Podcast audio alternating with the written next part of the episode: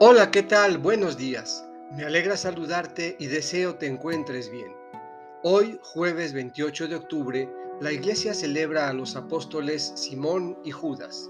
Escucharemos un texto del evangelista Lucas en el capítulo 6, versículos 12 a 19.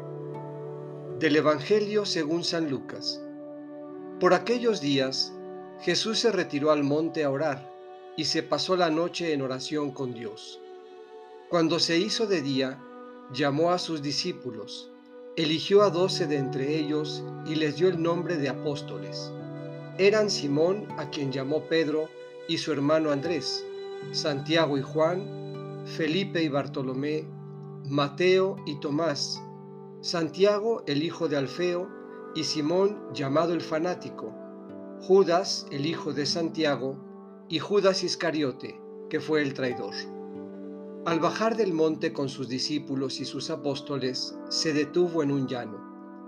Allí se encontraba mucha gente que había venido tanto de Judea y Jerusalén como de la costa de Tiro y de Sidón. Habían venido a oírlo y a que los curara de sus enfermedades, y los que eran atormentados por espíritus inmundos quedaban curados. Toda la gente procuraba tocarlo, porque salía de él una fuerza que sanaba a todos. Esta es palabra del Señor. Meditemos. Una fuerza que sana. Un apóstol es elegido con un propósito preciso, anunciar la buena nueva por el mundo y ser la presencia de su Señor entre los hombres.